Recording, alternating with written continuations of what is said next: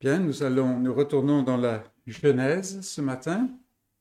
On arrive vers la fin, mais il semble que la fin s'allonge toujours plus. Alors si Philippe euh, reste malade, voilà, il va falloir assurer. Je n'irai pas jusqu'à dire délayer.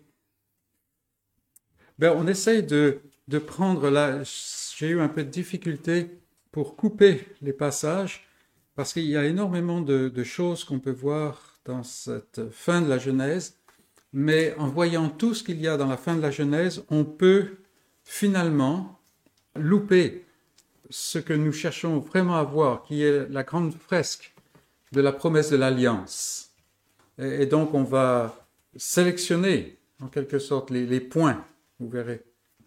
Mais c'est très très riche et ça vaut vraiment le coup de, passer du temps à se poser, à lire doucement, relire, méditer tout ce passage. Donc aujourd'hui on regarde en fait le Genèse 47 verset 13 à la fin du chapitre 48, verset 22 donc.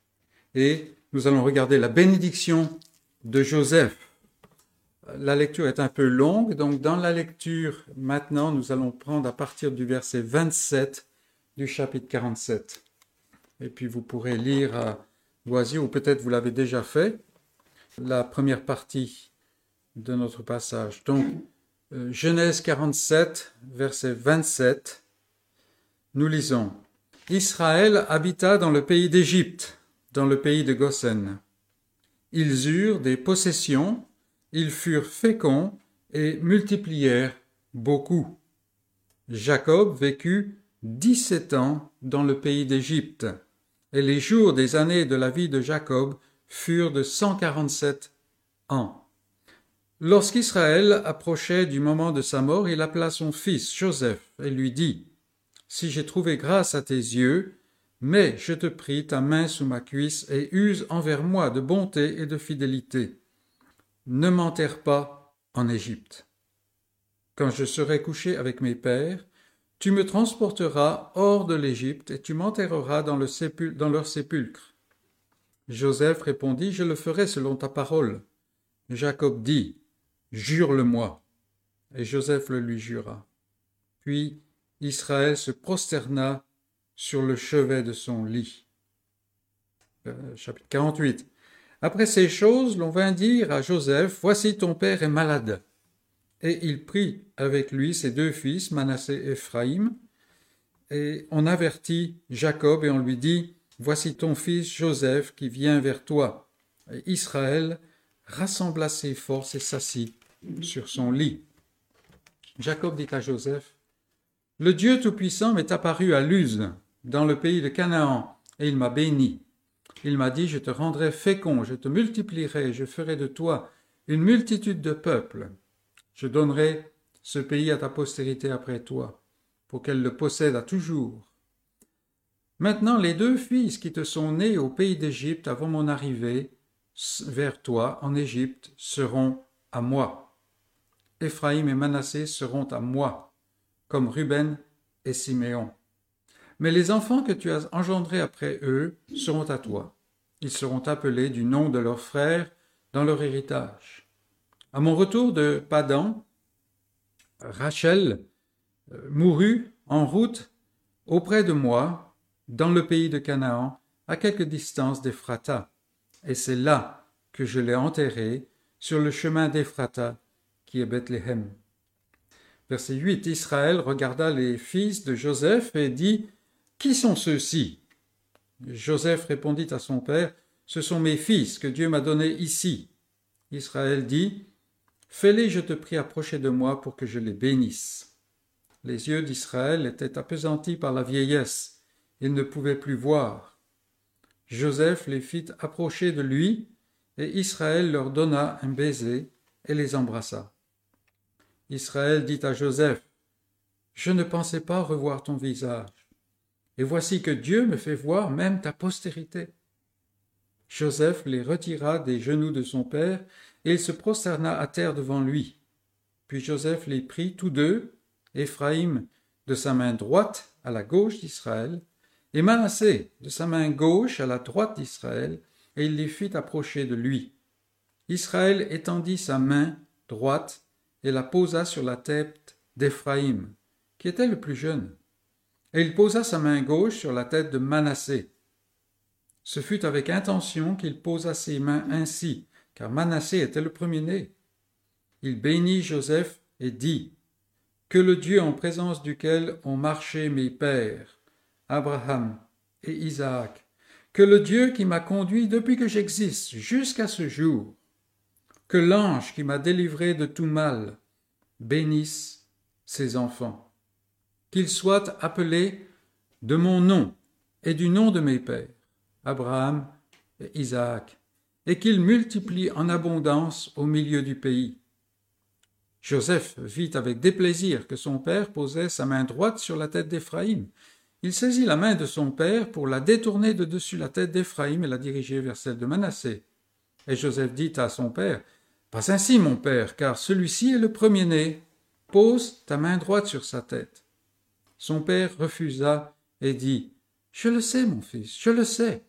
Lui aussi deviendra un peuple, lui aussi sera grand, mais son frère cadet sera plus grand que lui et sa postérité deviendra une multitude de nations.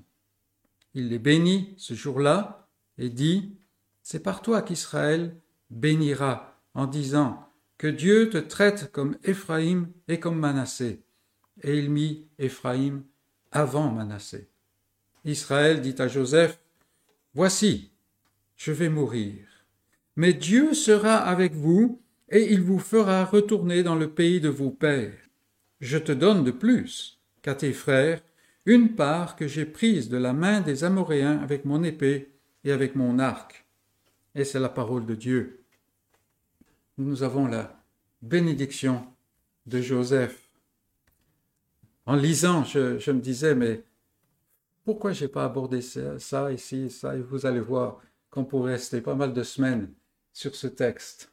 Il y a tant de choses. Mais allez-y, allez-y et que le Seigneur vous fasse autant de bien qu'il m'a fait avec cela.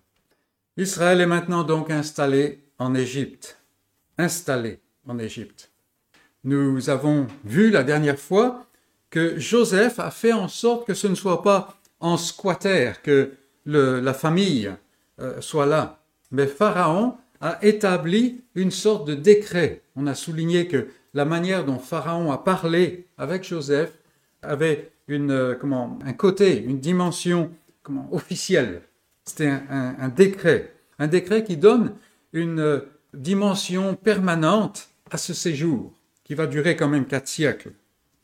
N'oublions pas, et c'est très important dans toute notre étude, n'oublions pas que c'est Moïse qui écrit le livre de la Genèse. Et il le fait bien plus loin que bien plus tard.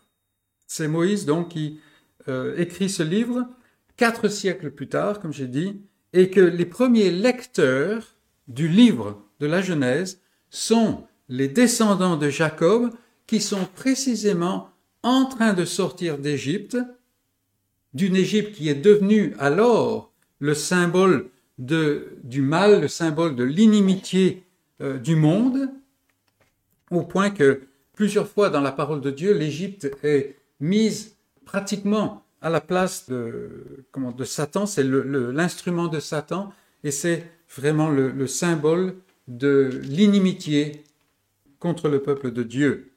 Donc, les Israélites, quand ils lisent la Genèse, ils sont en train de sortir d'Égypte, ou ils sont sortis d'Égypte, ils sont en train de traverser le, le, désert pendant longtemps, en raison de leur incrédulité, pour retourner et posséder la terre promise.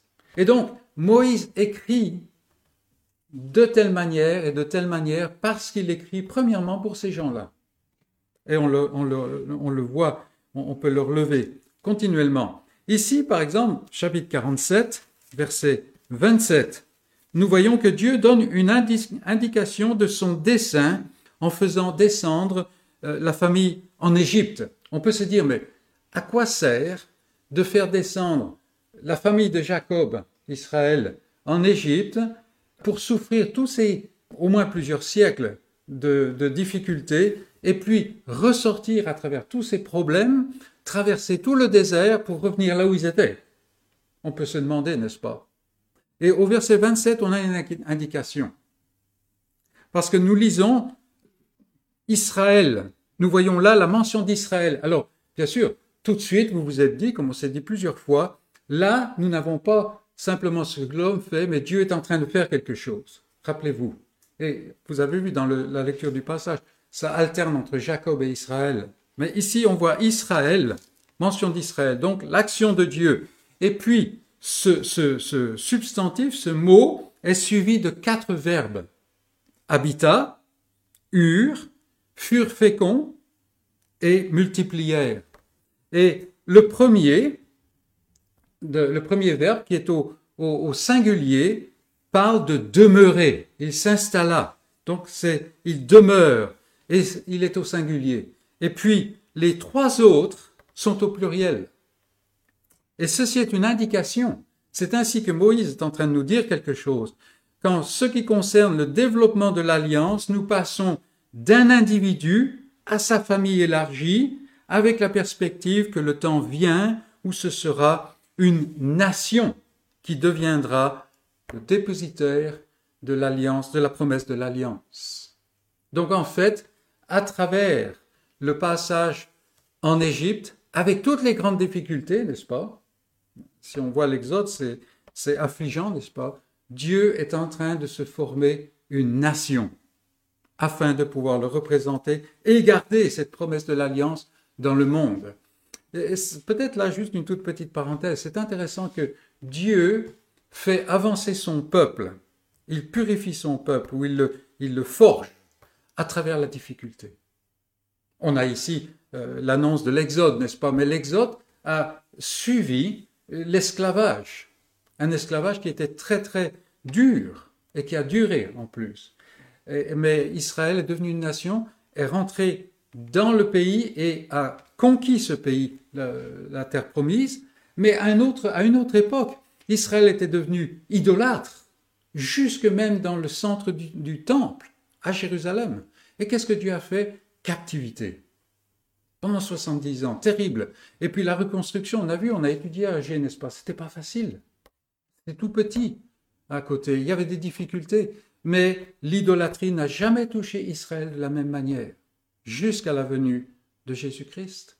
Donc Dieu forme son peuple, et c'est peut-être une leçon que nous avons à intégrer, à la fois communautairement, en Église, mais aussi personnellement. Des moments qui sont difficiles sont peut-être les moments précisément où Dieu œuvre hein, en nous. Donc ici on passe de l'individu, Abraham, Isaac, Jacob, n'est-ce pas, à la famille. C'est la fin de l'époque patriarcale. On a maintenant les, les douze comment, les, douze fils de, Jacob, et puis avec cette annonce que ça va être la nation qui va sortir de l'Égypte. Et comme au début de la Genèse, les hommes maintenant continuent à mourir. Nous verrons ça dans les prochaines fois, n'est-ce pas? Donc on n'a pas avancé. On n'a pas avancé. Les hommes continuent à naître, à vivre et à mourir. Pour rappeler le, le refrain au début de la Genèse. Il a vécu tant de temps, et puis il est mort. Et voilà. Mais l'alliance de Dieu, elle, continue.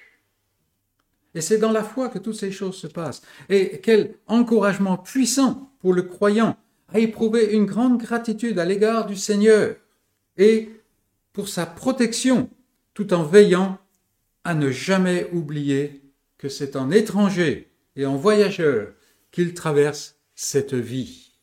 Et combien est-ce qu'on en a besoin aujourd'hui, dans un, temps où on se sent bien à l'aise, n'est-ce pas? N'oublions jamais que la chose importante, c'est que nous traversons cette vie, mais nous n'appartenons pas vraiment, si nous sommes en Christ, à cette vie. Et cela va même plus loin dans l'histoire du, peuple d'Israël, parce que même Canaan, la Canaan terrestre, n'est pas le repos. Et il y a une annonce d'un autre repos, comme le montre l'auteur de l'épître aux, Hébreux. Et euh, même en Canaan, ils ne sont pas arrivés à conquérir tout, tout le pays. Et hier, j'écoutais les nouvelles, et vous savez qu'il y a des, des troubles là-bas. C'est encore la même chose aujourd'hui. N'allez pas penser que je pense certaines choses par rapport à l'Israël moderne. Mais en Palestine, il y a encore des problèmes. Et si ça peut nous aider à voir que non, ici-bas, nous n'allons pas trouver ce repos total que nous voulons. C'est en Christ seul qu'est notre espoir, en raison du sang qui couvre le péché et qui donne la paix. Et il n'y a que Christ qui convient. Alors avançons avec notre texte. Ici, on va regarder en premier point la gestion de la crise, c'est-à-dire le passage que nous n'avons pas lu. Alors j'espère que vous le connaissez quand même, mais la gestion de la crise. Tout notre passage couvre presque 17 années. Pas tout à fait, presque. Et les trois premières années qui sont couvertes dans notre passage sont en fait la deuxième moitié de la période de famine. Vous vous rappelez, sept ans d'abondance, sept ans de famine, et à mi-parcours, Jacob et famille descendent en Israël. Et l'attention se porte ici à ce qui se passe lors, lors des, de ces quelques années, les dernières années de famine. Il y probablement trois années. Et c'est un passage étrange dont on se demande vraiment ce qu'il fait là. C'est un peu pour ça que je l'ai mis entre parenthèses, mais il est dans la parole de Dieu. Et on, se dit, mais pourquoi aller dans tous les détails de cela? Ah, Alors, dites-vous bien, à lire les commentateurs, on s'aperçoit que nous ne sommes pas les seuls à nous poser ces questions. Il y en a même carrément qui évacuent le passage. Mais euh, ces, passages, ces ces, paragraphes, toute cette première partie, verset 13 jusqu'au verset 26, nous montrent plusieurs leçons. Et la première leçon, un sous-point, la vie est plus que les possessions. On va pas faire dans la dentelle, hein, c'est des choses que vous savez, mais il est bon de les répéter, de les regarder de nouveau. La vie est plus que les possessions. C'est une leçon que notre époque a besoin d'apprendre, et peut-être nous-mêmes. Il y a même euh, aujourd'hui des nations où quand quelqu'un se présente à vous, ce qui le définit, c'est en fait ce qu'il possède ou ce qu'il gagne, son salaire. Et il est très possible que la crise actuelle que nous vivons dans le monde serve à nous réveiller, serve à réveiller le peuple de Dieu, qui souvent dans ces zones d'affluence à oublier que euh, la vie est plus que les possessions. Et je dis nous parce que, hélas, il y a bien des croyants qui sont infectés par l'esprit d'aise qui règne dans la société et dont on est en train de se réveiller, il me semble. On voit aussi un esprit que euh, j'appellerais le droit social. Alors j'ai eu un peu de mal à, à définir cela, enfin disons à donner un mot, mais c'est un, esprit qui a libre cours dans notre société, tout au moins en Occident, et, là nous sommes, n'est-ce pas? Et les croyants ne sont pas immunisés contre ça. C'est-à-dire le fait que j'ai des droits, j'ai, il y a des choses qui me sont dues. Bon, si on réfléchit un peu, c'est une illusion, n'est-ce pas? En Égypte, la nourriture manque il faut puiser dans les réserves. Et année après année, les Égyptiens montrent qu'ils sont prêts à se défaire de tout, à se donner comme esclaves même pour rester en vie. La vie est plus que les possessions. Et, je ne peux m'empêcher de voir ici, premièrement, la bonté de Dieu. Deuxièmement, la priorité de Dieu. Et troisièmement, le soin souverain de Dieu. Et ça me fait penser à un passage de sa parole. Que lisons-nous? Ce, verset tellement connu. Cherchez, premièrement, le royaume de Dieu et sa justice. Et toutes ces choses vous seront données en plus. Voilà la charte pour le croyant, n'est-ce pas? Comment est-ce que je dois vivre? Euh, Où est-ce que sont les frontières entre le personnel, entre ce qui appartient à Dieu et tout ça? Cherchez premièrement le royaume de Dieu sa justice. C'est une vie dans la foi, par la foi, n'est-ce pas? Mais je vais perdre. Mais je ne peux pas. Il y a des choses qui vont souffrir et tout ça. Et toutes ces choses, les choses après lesquelles courent les non-croyants, n'est-ce pas, vous seront données en plus. La bonté de Dieu, la priorité de Dieu le soin souverain de Dieu. Et nous voyons ici que Dieu avait déjà commencé à œuvrer bien avant que les, les Égyptiens aient faim. Telle est donc l'exhortation de Dieu, et telle est la vie de la foi, la vie de ces étrangers, de ces voyageurs à travers le désert de ce monde. Et veillons, mes amis, à ne jamais l'oublier. Donc nous avons vu le fait que la vie est plus que les possessions. Deuxièmement, deuxième sous-point, la gestion sage et généreuse de Joseph. La gestion sage et généreuse de Joseph. Le blé ne vient pas à manquer en Égypte, et cela en raison de la sagesse active de Joseph, l'homme de Dieu. Parce que Joseph, homme sage, a agi pendant sept années, ou un peu plus peut-être, mais pas beaucoup plus. Maintenant, le blé existe en Égypte alors que c'est la famine. Mais tout le reste s'épuise. L'argent, les troupeaux, toutes les possessions, tout ça, l'argent, il est fini après la troisième année. Et puis ensuite, c'est les troupeaux. Et puis voilà que c'est les possessions et même les personnes elles-mêmes. Il est intéressant de voir ici, surtout dans notre contexte actuel, ce que Joseph ne fait pas. Avec un grand respect pour le peuple égyptien, Joseph ne transforme pas les Égyptiens en assistés. Il ne donne pas le blé, il le vend. Il leur fournit les vivres, oui, mais en échange de quelque chose. Et la devise change à chaque fois, mais le principe demeure. Et en fait, en cela, il respecte les Égyptiens. Il respecte Pharaon aussi. Et c'est très sage et très honorable.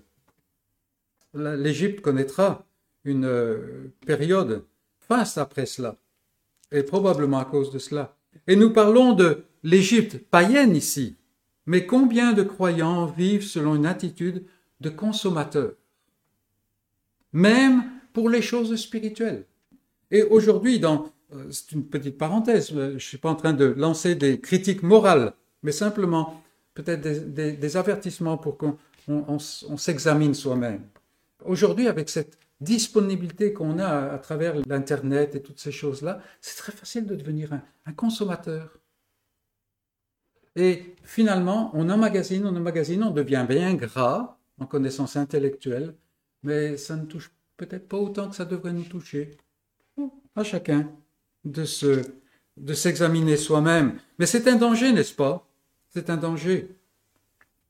Le croyant n'est pourtant pas appelé à dépendre, mais il est appelé à vivre.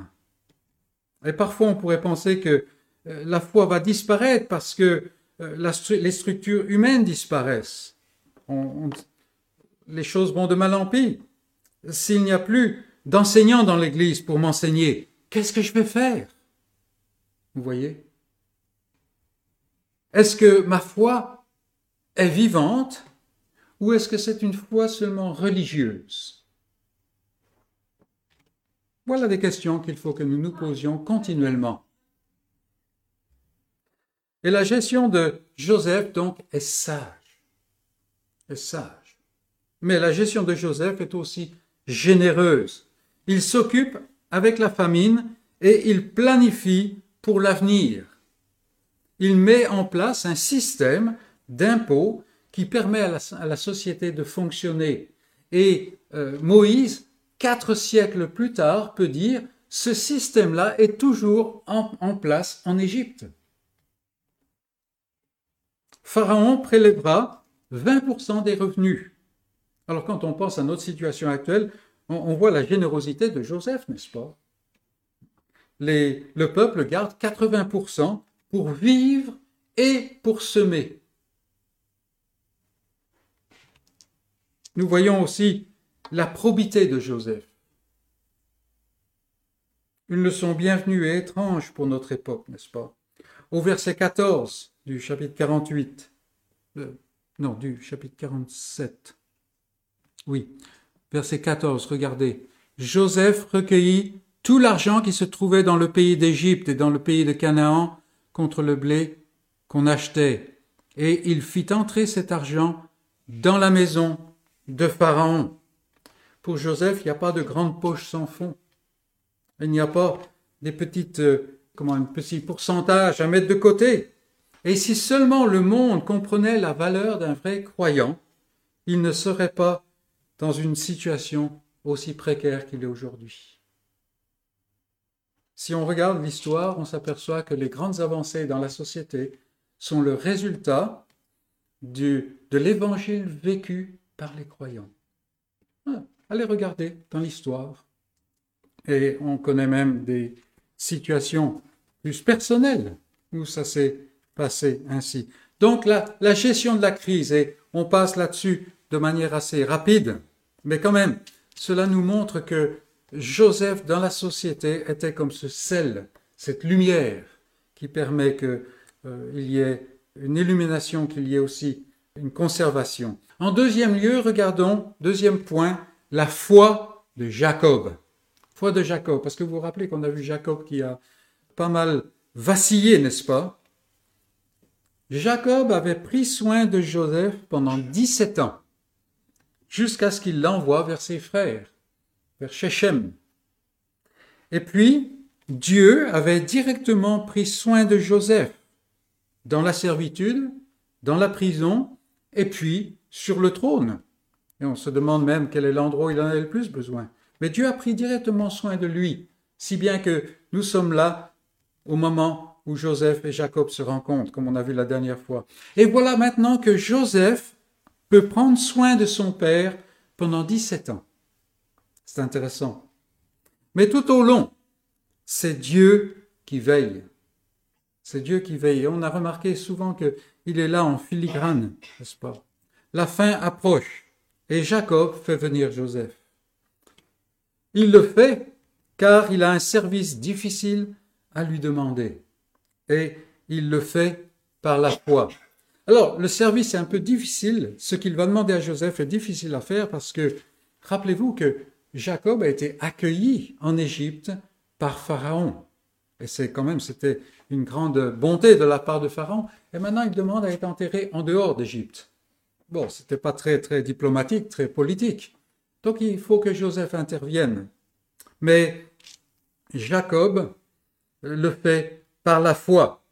Dans sa merveilleuse providence, Dieu a fait descendre Jacob en Égypte et il a pris soin de la famille de l'Alliance pendant toute la, famine et même encore pas mal d'années. Mais la promesse de l'Alliance ne concerne pas l'Égypte au premier chef. Non, c'est la terre c'est Canaan qui est la terre promise. Dieu, d'ailleurs, a promis à Jacob qu'il le fera remonter d'Égypte. Alors la promesse était bien entendu à la, dimension de, la nation qui viendrait de Jacob. Mais quand même, il lui avait promis qu'il le fera remonter d'Égypte. Et maintenant, par la foi, le dernier patriarche s'assure que sa dépouille sera déposée en Canaan, le pays de la promesse. Alors, ce n'est pas par un désir sentimental qui l'anime. Quand j'étais en Afrique, je me suis aperçu d'une chose, c'est que pour un, Africain, il est important de revenir sur son lieu, sur le lieu de la famille, de la tribu. Et il fera ce qu'il peut pour cela. On n'a pas ça ici. On n'a pas ça ici. C'est la foi en la promesse qui guide Jacob. Et le, Nouveau Testament nous donne le commentaire inspiré de l'esprit qui anime Jacob. Dans la lettre aux Hébreux, n'est-ce pas? C'est dans la foi qu'ils sont tous morts, Abraham, Isaac et Jacob, sans avoir obtenu les choses promises.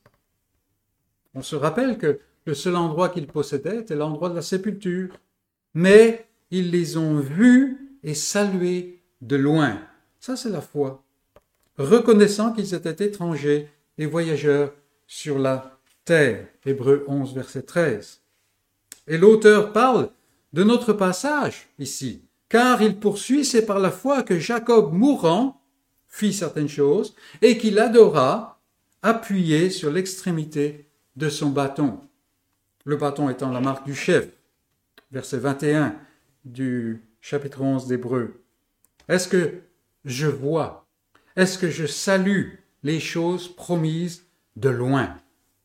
Et rappelez-vous ce que Paul, euh, comment Paul décrit, donne les caractéristiques du croyant dans le Nouveau Testament.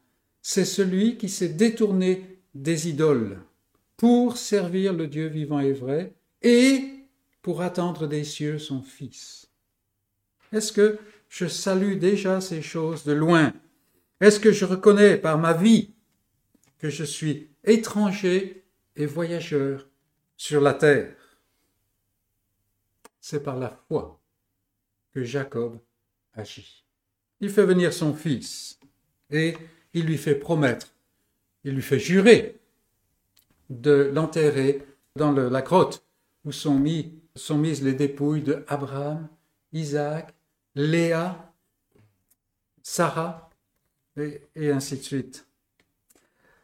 Maintenant, avançons un peu, et c'est un autre point, la double part de Joseph. Et si seulement cela pouvait nous apprendre la patience. Là, nous parlons d'un long moment avant le temps où Joseph était dans la maison de Jacob en Canaan. La double part de Joseph. Jacob continue de quitter cette vie. Petit à petit, il tire les piquets de la tente. Et cette fois-ci, c'est Joseph qui prend l'initiative de, venir quand on lui signale Ton père est malade. il se rend au chevet de Jacob avec ses deux fils. Ah, tout à l'heure dans la lecture, vous avez vu que Jacob adopte les deux fils là et qu'il dit les autres qui te sont nés en Égypte euh, seront à toi. Cela, ne veut pas dire que Joseph a eu d'autres enfants. Ils ne sont pas mentionnés de toute façon. Mais cela voulait simplement dire ceux-là en fait sont à moi. Simplement une petite précision. Alors, voilà la rencontre entre Jacob Joseph et les deux fils de Joseph.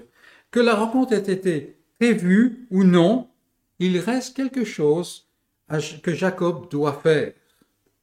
Moïse nous indique que le moment est solennel en faisant alterner les mentions de Jacob et Israël sans cesse.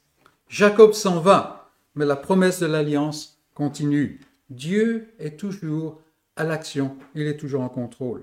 Et notre passage est important et, nous, le nous relevons plusieurs leçons. Euh, simplement une petite parenthèse pour nous aider, parce que ça fait quand même pas mal de temps qu'on a regardé ça. Euh, vous vous rappelez, quand euh, il y a eu le, entre, entre Isaac et Jacob, Jacob a pris, il a pris la promesse de l'alliance. voilà, vous allez voir. C'est pour ça qu'il faut faire cette petite parenthèse. Mais il l'a fait par duplicité. Mais plus tard, Isaac, avant que Jacob parte de la maison, Isaac lui a donné le, droit d'aînesse. C'est ces deux choses-là. Hein. Il y a la double part, c'est le droit d'aînesse, donc il avait acquis avec un, comment, un potage, quelque chose comme ça, un roux, n'est-ce pas? Et puis, il y a le passage de la promesse de l'alliance. Deux choses qui sont là. Et ici, il faut garder ça à l'esprit. Donc Jacob doit encore faire quelque chose. Et nous avons Jacob et Israël, les mentions qui alternent. Donc Dieu fait quelque chose, mais il le fait à travers Jacob. Premier sous-point, le Dieu de grâce dirige toutes choses. Comme je vous ai dit, on ne va pas voir des choses nouvelles. Le Dieu de grâce dirige toutes choses. Tout cet entretien entre Jacob d'une part et Joseph et ses, fils d'autre part est un, entretien solennel et il suit un protocole très établi.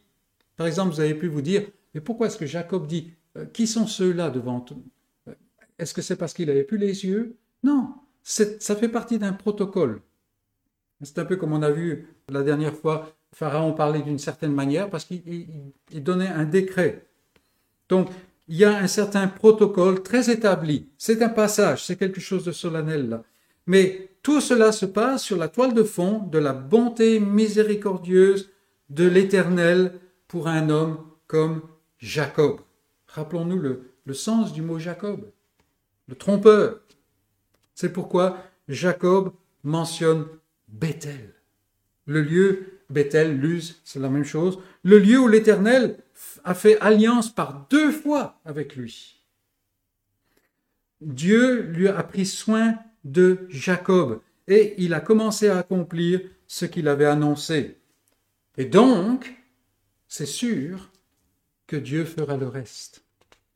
Rappelez-vous, Jacob, le premier soir, il n'avait, même pas emmené d'oreiller, hein. il a fallu qu'il dorme avec euh, la tête sur une pierre, qui est peut-être la raison pour laquelle il a eu ce rêve.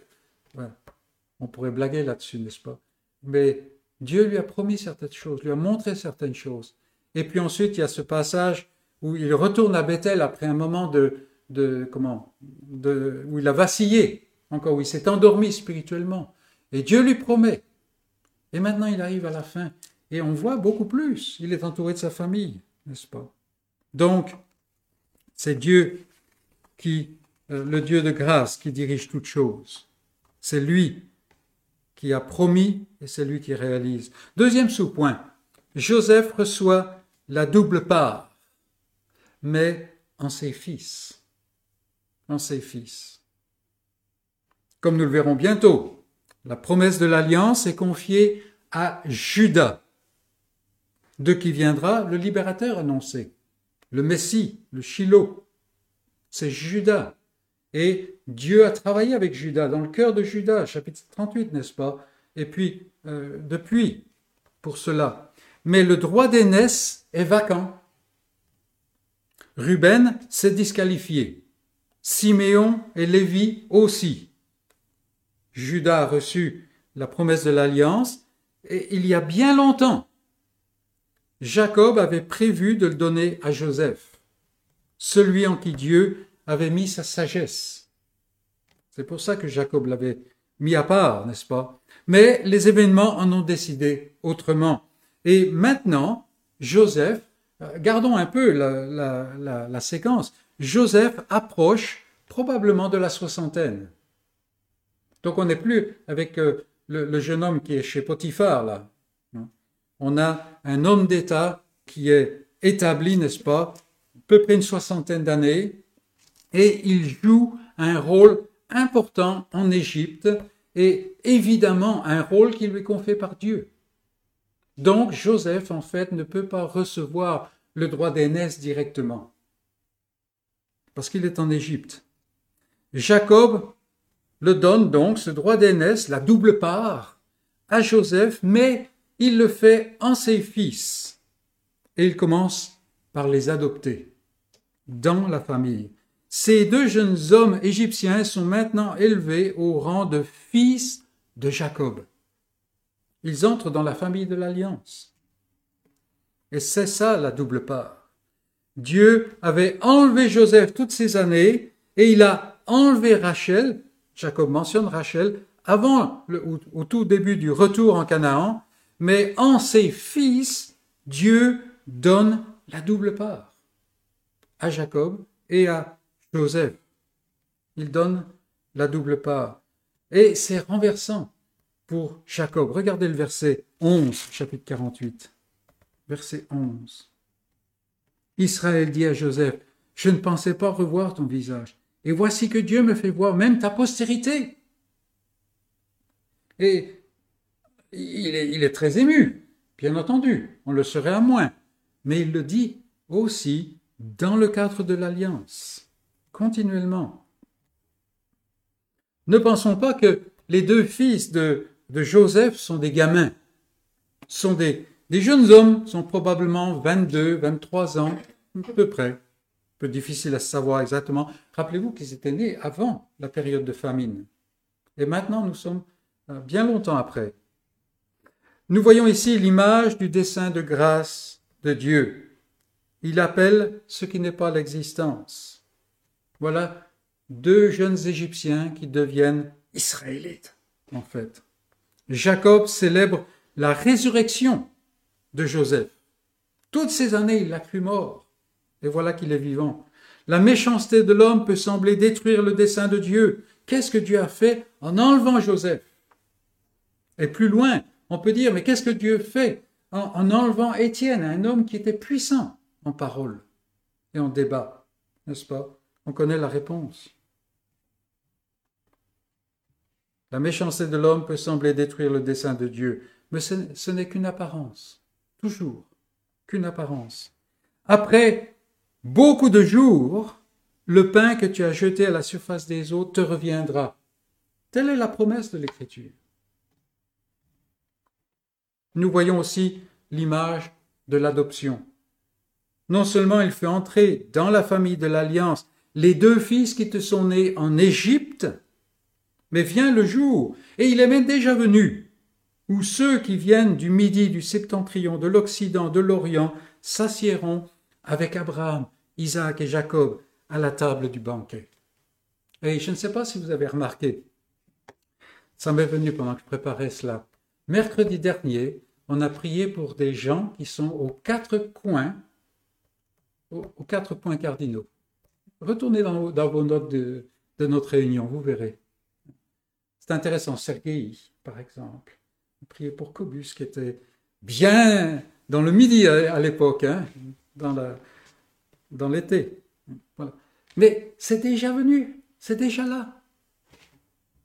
Et nous avons exactement ça, cette image de l'adoption. Ceux qui seront autour de la table du banquet ne sont pas nécessairement ceux qui pensaient y avoir droit. Avançons encore. Un autre point. La prophétie de Jacob. La prophétie de Jacob.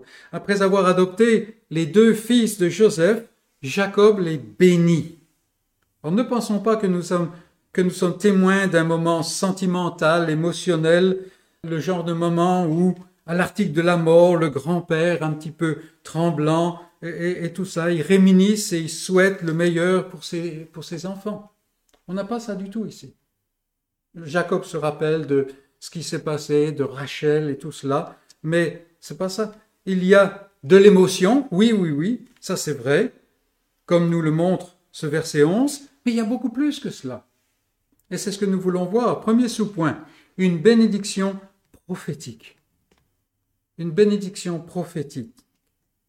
Avant la, avant la venue de la loi, avant la venue du temps du prophétisme euh, en Israël, le, patriarche, le père de, la tribu, le père de la famille élargie, faisait office de père, c'est-à-dire c'est lui qui dictait, qui dirigeait. Hein.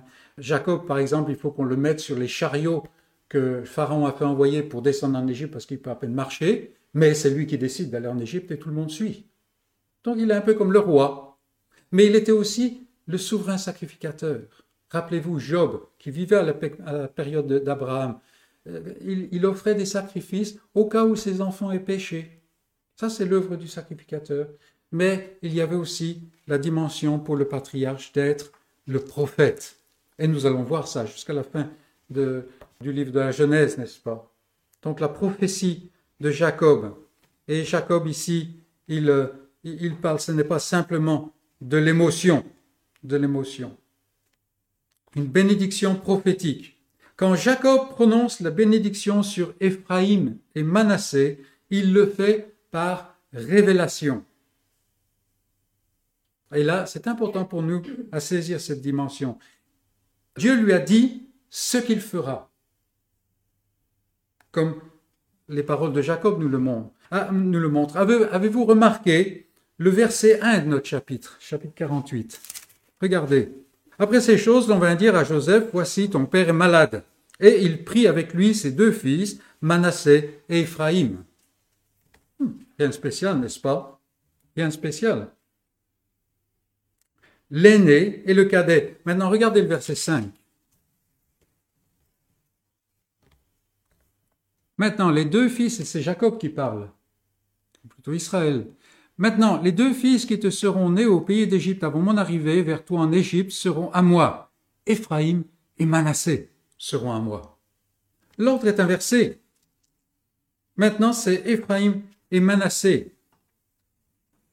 Alors on peut se poser la question, est-ce que la, vue de... Est-ce que Jacob souffre de la maladie d'Alzheimer? Est-ce qu'il a oublié qu'elle était l'aîné Non, car il montre plus loin qu'il donne la première place au cadet avec intention, verset 14. Il le fait de manière déterminée. Et puis, sur l'intervention irritée de Joseph, il l'assure, je le sais mon fils, je le sais, verset 19. Jacob agit selon la révélation de Dieu. Quand est-ce que Dieu lui a révélé? Nous ne savons pas. Mais c'est clair qu'il ne fait pas ça au hasard. Nous n'avons pas ici un, un, Isaac aveugle trompé par son Jacob de fils. Non, non. On a un Jacob quasi aveugle, éclairé par la révélation de Dieu. Et l'histoire montre qu'en fait, Dieu agit ainsi. Et ceci donc nous conduit à, à relever un deuxième sous-point, la souveraineté de Dieu dans son alliance. La souveraineté de Dieu dans son alliance. Parmi les hommes, la primogéniture revient d'ordinaire à l'aîné. Le droit d'aînesse, c'est un droit d'aînesse, n'est-ce pas? Et c'est quelque chose de très doux, quelque chose qu'on aime bien. Alors, cela va vous faire sourire, parce que euh, quand j'étais tout, tout, jeune, j'étais l'aîné non seulement de mon père, mais de, de ma grand-mère paternelle, le premier petit enfant qui était né dans la famille. Et alors, souvent, elle, elle m'adressait, s'adressait à moi, pardon, d'une manière qu'elle ne faisait pas avec les autres. Elle m'appelait mon grand. Et mon père faisait ça. Alors ça paraît ridicule, mais c'est tout. Je me rappelle encore. C'est ça, vous voyez. Et parmi les hommes, c'est ces choses-là qu'on aime encore. Mais dans l'alliance de Dieu, ce n'est pas la chronologie qui dicte, mais c'est le Dieu de l'alliance. Il fait ce qu'il veut. Et il ne fait pas au hasard. Déjà, il a choisi Isaac, l'enfant de la promesse, mais qui est né treize ans après l'autre l'enfant de la chair. Et puis, ce fut Jacob, le supplanteur, le trompeur, celui qui normalement ne devrait même pas hériter. Mais il a reçu le droit d'aînesse. Ruben, écarté, parce qu'il a cherché à l'avoir par la chair. Et maintenant, Éphraïm est préféré à son aîné. Pourquoi? Il n'y a qu'une réponse à cette question. Parce que Dieu le veut. Parce que Dieu l'a décidé. Tout simplement.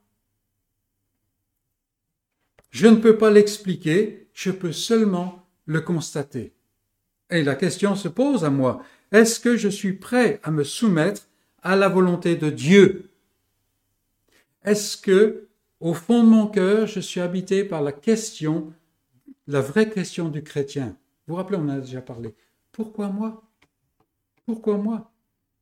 Et si je me pose cette question-là, tout ce que je reçois est grâce.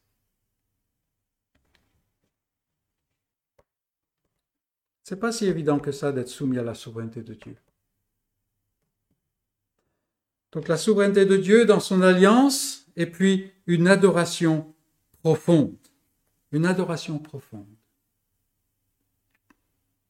On a vu comme quoi, après que Joseph ait juré à Jacob qu'il enterrera sa dépouille dans la, grotte de Macpéla, Jacob s'est prosterné sur son bâton.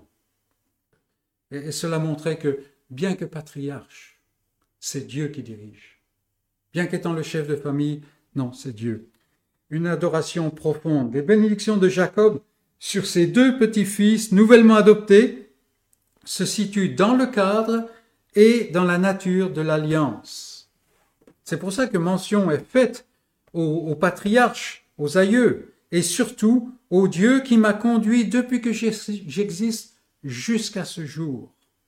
Jacob ne pourrait pas donner de bénédiction à ses deux petits-fils si Dieu ne l'avait pas gardé et conduit. Mais si Éphraïm est préféré à Manassé, ce dernier n'en est pas moins inclus dans l'alliance. Dieu a un rôle pour lui aussi. Et pensons à nous-mêmes. Quant à toi, croyant, tu te sens si inadéquat? As-tu même un don à mettre au service du Seigneur? Combien dans les églises se pose cette question terriblement déchirante? Est-ce que j'ai un don avec lequel je peux servir le Seigneur? On peut poser cette question d'une mauvaise manière, mais il y a une bonne, enfin pas une bonne manière, une, manière qui peut, qui n'est pas répréhensible tout au moins. Regarde plutôt vers ce Seigneur qui t'a fait un don dans le but de t'en servir. Ce que Dieu nous a donné, c'est pour qu'on s'en serve pour lui. Il n'y a pas, dans le peuple de Dieu, il n'y a pas de touristes. Il n'y a que des appelés. Alors, je ne sais pas, maintenant que le service militaire euh, ordinaire a disparu, je ne sais pas si on peut saisir cela, mais dans l'Église, il n'y a que des gens qui sont engagés. Engagés. C'est important pour nous de le saisir. Et puis nous, disons que Jacob, faisant face à son départ, tout frêle et épuisé, au bout des jours, des années de ma vie qui ont été peu nombreux, mauvais, vous vous rappelez comment il l'a exprimé devant Pharaon, ce Jacob est en lui-même rempli de force, de la force de la promesse de Dieu. Il y a, on est quoi, au 21e siècle maintenant, trois siècles, quelqu'un disait à un responsable d'église ou responsable d'un mouvement, et il disait, mais euh, avec cynisme, mais euh, qu'est-ce que vous avez à présenter euh, qui fasse que je puisse croire en, votre message? Parce que nous avons la science avec nous, et vous, vous n'avez que la foi, c'est-à-dire quelque chose de fumeux dans l'esprit de cette personne-là. et l'autre, de manière très sage, l'a regardé, lui a dit, nos gens meurent bien. Nos gens meurent bien, dans l'espérance, dans la foi. Et ça, c'est une caractéristique du, croyant. Ici, Jacob, il est... Bon, il est en train de, de carrément dépérir, péricliter. C'est qu'une carcasse presque. Mais quand on regarde le Jacob, l'Israël, il est plein de foi, n'est-ce pas? Force de la promesse de Dieu. Regardez au verset 21, Dieu sera avec vous et il vous fera retourner dans le pays de vos pères. La foi de Jacob n'a pas pris une ride. En fait, je dirais même, elle, elle se rajeunit chaque jour presque. La foi voit ce qui n'existe pas encore. Et nous voyons souvent trop ce que Dieu ne fait pas dans notre vie, ce que Dieu ne fait pas dans notre Église, ce que Dieu ne fait pas. Voyons ce qu'il fait. Voyons ce qu'il fait.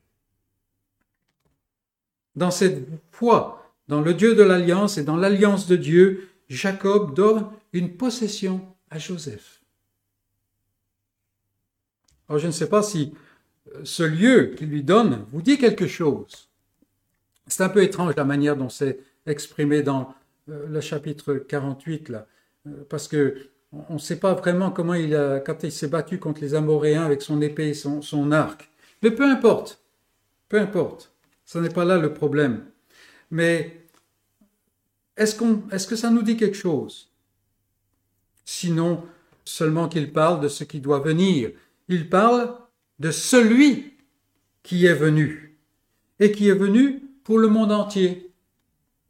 Et regardons dans le Nouveau Testament, pour saisir ce que Jacob est en train de dire à Joseph quand il lui donne un, terrain en Canaan, à, la, limite de Canaan d'ailleurs, un terrain où en fait Joseph, que Joseph va posséder, mais il va simplement l'occuper, mort, quatre siècles plus tard.